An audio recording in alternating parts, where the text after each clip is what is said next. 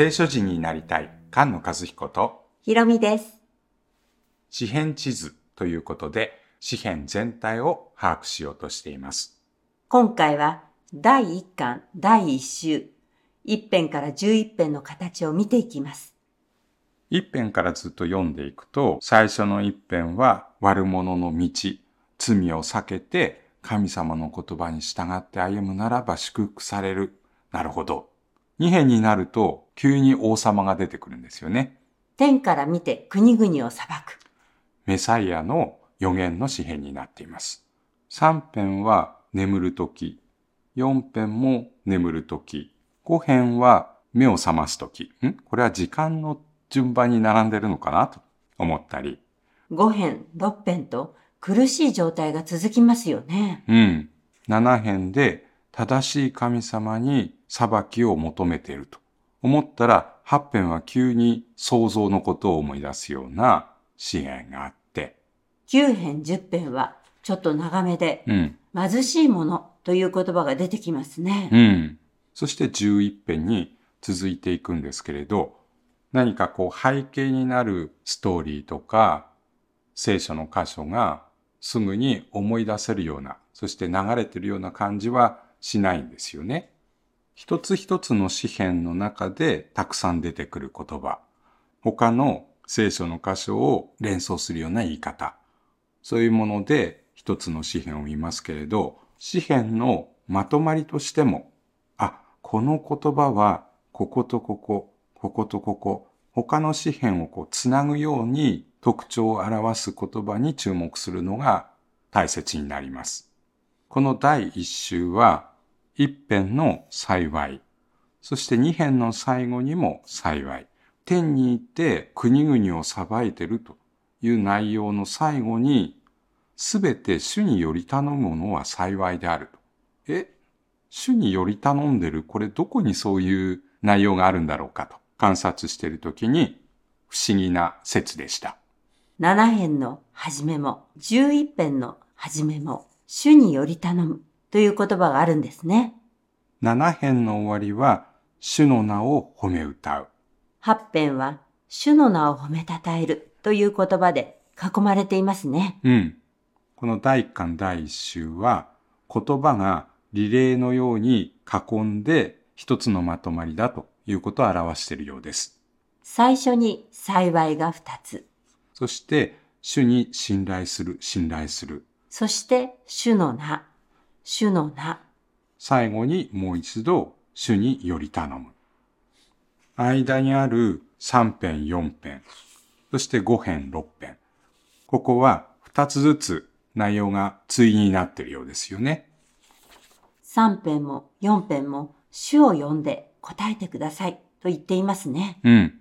5編と6編。ここも読んだら聞いてくださいと言ってるんですけど、こっちはどうも聞かれてないっていうような状態で叫んでいます。9編と10編は、どちらもアルファベットの歌でした。9編は、貧しい者、苦しむ者を救ってくださる。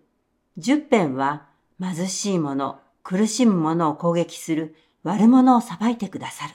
うん。1編は、正しい者と悪者を裁く。アブラハムの歴史を思い出すんですよね。創世記18章のソドムとゴモラの箇所でした。アブラハムは、実はその前に、カナンの王たちと戦って勝利を収めました。2編のこの戦いはそのことも思い出します。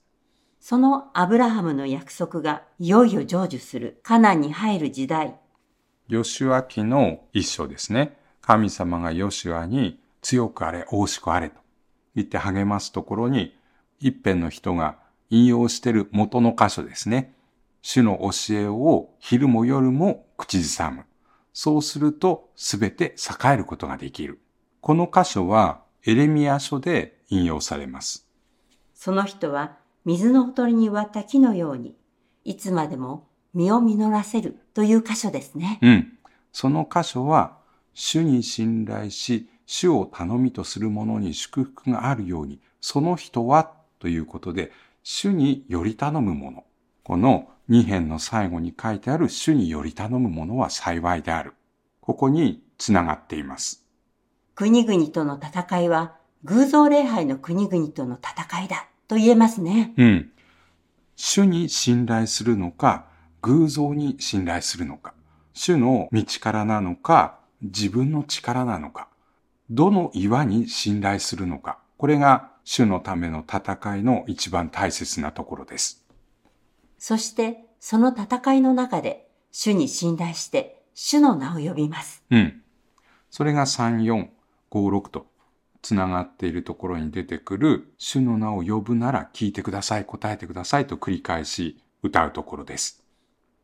神様がいる場所、聖なる山、聖なる宮、そこには神様の王座があって、その王座に向かって頼んでるわけですよね。主よ、立ち上がってくださいと言ったら民数記の箇所でしたよね。うん。